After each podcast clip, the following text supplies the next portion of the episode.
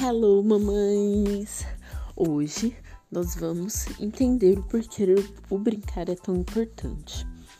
A brincadeira, ela é uma linguagem infantil e tem um símbolo, né, importante da realidade da criança. Eu gosto muito de uma citação que ela é assim: o brincar é um dos principais processos e uma das atividades mais presentes na infância, em que são construídas as capacidades e as potencialidades da criança.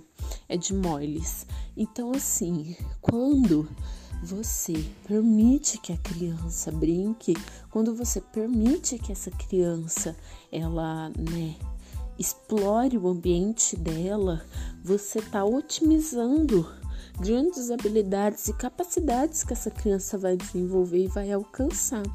Então, o brincar, ele está dentro né, da, do perfil da criança, ele desenvolve a espontaneidade, é, o conceito entre brincar e os jogos.